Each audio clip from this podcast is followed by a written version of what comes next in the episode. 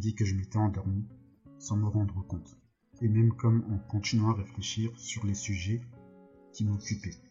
D'un coup, j'ai rêvé que je prenais le revolver et que, toujours assis, je le pointais directement sur mon cœur, mon cœur, et pas ma tête.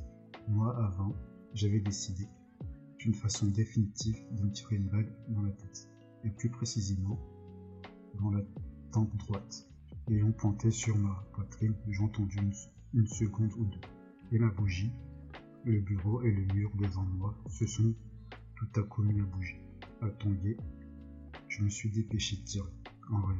Il vous arrive de tomber d'une hauteur, ou bien vous vous égargez, ou l'on vous bat, et vous ne sentez jamais de douleur, sauf si réellement vous-même, d'une façon ou d'une autre, vous vous cognez dans votre lit, auquel ça vous sentirait de la douleur, et cette douleur, presque toujours, vous réveillera. C'était pareil dans mon rêve. Je ne sentais aucune douleur.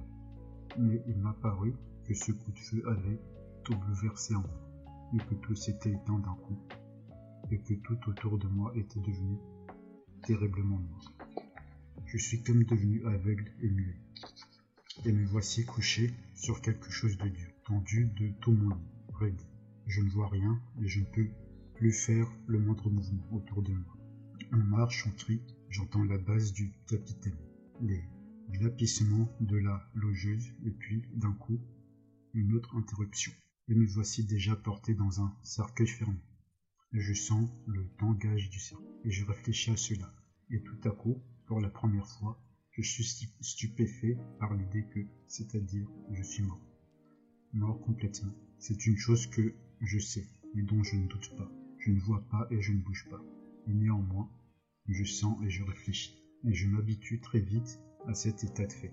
Et, très normalement, comme dans les rêves, j'accepte la réalité sans discussion. Et voilà qu'on m'enfuit dans la terre. Tout le monde s'en va. Je suis seul, complètement seul. Je ne bouge pas, toujours. Avant dans la vie, quand je me représentais qu'on m'enterrait, en fait, je n'associais à la tombe qu'une seule sensation, celle du froid et d'humidité. C'était pareil ici. Je sentis que j'avais très froid, surtout au bout de mes orteils, mais je ne sentis rien d'autre. J'étais allongé et bizarrement, je n'attendais rien, admettant, sans discussion qu'un mort n'a rien à attendre. Mais il faisait humide. J'ignorais combien de temps put s'écouler, une heure ou quelques jours, ou bien beaucoup de jours. Et voilà tout à coup qu'une goutte d'eau qui s'était infiltrée dans mon cercueil vient tomber sur ma poitrine gauche, fermée, suivie une minute plus tard par une autre, puis une minute plus tard par une troisième, et ainsi de suite, toujours à intervalles d'une minute. Une profonde indignation s'embrasa tout à coup dans mon cœur, et tout à coup, je ressentis une douleur physique. C'est ma blessure, lui dis-je. C'est le coup de feu. Il y a une balle dedans. Et la goutte, elle tombe dessus, minute après minute, et toujours sur mon œil fermé. Et tout à coup, j'ai levé mon invocation, non pas avec ma voix, car j'étais immobile, mais avec tout mon être, vers le maître de tout ce qui m'arrivait. Qui que tu sois, et si tu es, et s'il y a quelque chose de plus raisonnable que ce qui arrive en ce moment, permets aussi que cela soit ainsi. Et si tu châties mon suicide déraisonnable par une existence qui se poursuivrait dans la monstruosité et dans l'absurde. Sache que jamais, et quelles que soient les tortures qui me seraient infligées, rien ne pourra se comparer à ce mépris que je ressentais, sans dire un mot. Et même si mon martyr dure des millions d'années, j'appelais, et je me tue, pendant presque une minute entière. Le silence continua, et lui-même encore une goutte qui tomba. Et je savais, je savais, sans limite, indestructiblement, et je le croyais, que tout changement maintenant à coup sûr, et voilà que d'un coup, mon cercueil s'ouvrait. C'est-à-dire, je ne sais pas s'il fut ouvert ou exhumé, mais je fus pris par une espèce de créature sombre que je ne connaissais pas, et nous nous retrouvâmes dans l'espace tout à coup. Mes yeux virent, c'était une nuit profonde. Jamais, jamais il y avait eu pareille obscurité. Nous volions dans l'espace déjà loin de la Terre. Je ne posais aucune question à celui qui me portait. J'attendais dans mon orgueil. Je m'assurais que je n'avais pas peur. Et je me figeais d'extase à cette idée que je n'avais pas peur. Je ne me rappelais plus combien de temps nous volâmes, et je n'arrive pas à me représenter tout se passait comme toujours dans le rêve, quand on saute par-dessus l'espace et le temps, et par-dessus les lois de l'existence et de la raison, qu'on ne s'arrête que sur les points qui nourrissent les rêveries du cœur. Je me souviens que tout à coup, je vis une petite étoile dans les ténèbres. C'est Sirius, demandai-je tout à coup, incapable de me retenir parce que je ne voulais rien demander. Non, c'est l'étoile que tu as vue entre les nuages quand tu rentrais chez toi, me répondit l'être qui m'emportait. Je savais qu'il possédait comme un visage humain, bizarrement. Je n'aimais pas cet être, je sentais même une répulsion profonde. J'attendais le néant total. Je m'étais tué pour cela, et voilà que j'étais entre les mains de cet être, peu humain bien sûr, mais qui était, qui existait. Et donc il y a aussi une vie après la mort, me dis-je, avec cette étrange frivolité du rêve. Mais l'essence de mon cœur restait en moi, dans toute sa profondeur. Et s'il faut être encore une fois, me dis-je avec cette étrange frivolité du rêve, mais l'essence de mon cœur restait en moi, dans toute sa profondeur. Et s'il faut être encore une fois, me dis-je, et vivre encore par l'implacable volonté de je ne sais qui? Alors je ne veux pas qu'on triomphe de moi et qu'on m'humilie. Tu sais que j'ai peur de toi. Et c'est pour cela que tu me méprises, dis-je d'un coup à mon compagnon. Incapable de me retenir une question humiliante et qui continuait un aveu, et ressentant au fond du cœur comme la piqûre d'une épaule toute mon humiliation. Il ne répondit pas à ma question, et je sentis d'un coup qu'on ne me méprisait pas, et qu'on ne se moquait pas de moi, et même qu'on ne me plaignait pas, mais que le chemin avait un but, un but inconnu et secret, et qu'on et qu'il ne concernait que moi seul. La peur grandissait dans mon cœur. Quelque chose, d'une façon muette et douloureuse, se communiquait à moi et semblait me punir. Nous voulions dans des espaces obscurs et inconnus depuis longtemps. Je ne voyais plus de constellations que l'œil reconnaissait. Je savais qu'il existait des étoiles dans l'espace céleste, dont les rayons ne parvenaient sur la Terre qu'après des milliers ou des millions d'années. Peut-être voulions-nous dans, dans ces espaces. J'attendais quelque chose dans une angoisse terrible, et qui me torturait le cœur?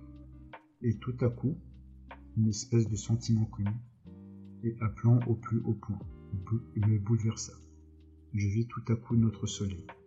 Je savais que ça ne pouvait pas être notre soleil qui a donné naissance à notre Terre, et que nous étions à une distance infinie de notre soleil. Mais je reconnus, je ne sais pas pourquoi, par toutes les fibres de mon être que c'était un soleil exactement pareil au nôtre. Sa réplique et son double, une sensation douce, appelante, ressentie dans mon âme, comme une extase. La force d'une lumière originelle, de cette lumière qui m'avait mis au monde, se répandit dans mon cœur et le ressuscita.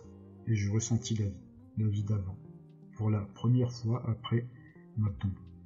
Mais si c'était le soleil, si c'était un soleil absolument pareil au nôtre, m'écriai-je alors, où est la terre? Et mon compagnon me montra cette petite étoile qui luisait dans le noir, d'un éclat d'émeraude. Nous volions droit vers elle. Et des répétitions pareilles sont donc possibles dans l'univers. C'est donc ça la loi de la nature. Et s'il y a une terre là-bas, il est donc possible que ce soit une terre comme la nôtre, une terre absolument pareille, malheureuse, misérable, mais si précieuse, éternellement aimée, et qui fait naître en elle-même un amour si tordu chez les enfants, les plus ingrats, comme la nôtre, m'écriai-je, frissonnant d'un amour irrépressible, exalté pour cette terre d'auparavant, cette terre originelle que j'avais quittée. L'image de la pauvre petite fille que j'avais offensée fusa devant mes yeux. Tu verras tout, répondit mon compagnon. Et une sorte de tristesse se fit entendre dans sa voix mais nous nous approchions rapidement de la planète. Elle grandissait devant mes yeux. Je distinguais déjà l'océan, les contours de l'Europe, et d'un coup la sensation étrange qu'une espèce de grande, de sainte jalousie s'enflamme dans mon cœur. Comment une telle répétition est-elle possible? Et dans quel but? J'aime, je ne peux aimer que cette terre que j'ai quittée, sur laquelle j'ai laissé des éclaboussures de mon sang que j'ai éteint ma vie, dans mon ingratitude, par ce coup de feu en plein cœur. Mais jamais, jamais je n'ai cessé de l'aimer, cette terre, et même l'autre nuit peut-être. Quand je la quittais, je l'aimais d'une façon encore plus douloureuse. Y a-t-il de la douleur sur cette nouvelle terre, sur notre terre? Nous ne pouvons vraiment aimer qu'avec la douleur, et seulement par la douleur. Sinon, nous ne savions pas aimer. Nous ne connaissons pas d'autre amour. Moi, pour aimer, je veux de la douleur. Je veux, j'ai soif là, maintenant, en m'inondant de larmes, de n'embrasser que cette terre que j'ai quittée. Et je ne veux pas de la, je n'accepte sur aucune autre. Mon compagnon m'avait déjà quitté, d'un coup, et comme sans le remarquer le moins du monde, je vis sur cette autre terre de la lumière éclatante, d'une journée ensoleillée, plus belle que le paradis. Je me tenais, je crois, sur une de ces îles qui forment sur notre terre l'archipel grec, ou quelque part au bord du continent qui longe cet archipel, où tout était exactement comme chez nous, mais, semblait-il, tout irradiait une espèce de fête, une gloire grandiose, sacrée, enfin atteinte, une mer d'émeraude, caressante, clapotait doucement sur la rive, et l'embrassait avec amour. Un amour évident, visible, presque conscient. De grands arbres splendides se dressaient dans toute la splendeur de leur frondaison et leurs feuilles innombrables. J'en suis persuadé, le saluer de leur bruit, doux et caressant, les semblait prononcer je ne sais quelle parole d'amour. Les prières flamboyantes de fleurs éclatantes et parfumées, des oiseaux parvolés, venaient traverser l'air et sans me craindre, ils se posaient sur mes épaules et sur mes mains. Ils me frappaient joyeusement de leurs jolies petites ailes frissonnantes. Et finalement, je vis et je connus les hommes de cette terre heureuse. Ils vinrent, vers moi de même. Ils m'entourèrent, ils m'embrassèrent, les enfants du soleil. Enfin, de leur soleil. Qu'ils étaient. Jamais je n'avais vu sur notre terre une pareille beauté dans l'être humain. Seuls peut-être nos enfants, les toutes premières années de leur vie, pouvaient porter un reflet. Même éloigné, même faible, l'une beauté pareille. Les yeux de ces hommes heureux luisaient d'un éclat lumineux. Leur visage irradiait la raison, et d'une espèce de conscience totale jusqu'à la sérénité. Mais ces visages étaient joyeux. Une gaieté enfantine sonnait dans les voix et les paroles de ces gens. Oh, tout de suite, dès que je vis leur visage, je compris tout. Oui, tout. C'était une terre encore souillée par le péché originel. N'y vivait que des hommes qui n'avaient pas encore péché. Ils vivaient dans un paradis semblable à celui dans lequel avaient vécu d'après toutes les légendes de l'humanité, nos ancêtres, pécheurs, avec cette seule différence qu'ici la terre était partout un seul et même paradis. Ces hommes qui riaient joyeusement se pressaient autour de moi et me caressaient. Ils m'emmenèrent chez eux, et chacun d'eux avait envie de m'apaiser. Oh, ils ne me posaient aucune question, mais c'était comme s'ils savaient déjà tout de moi. En avais-je l'impression, et ils voulaient chasser le plus vite possible toute trace de souffrance de mon visage.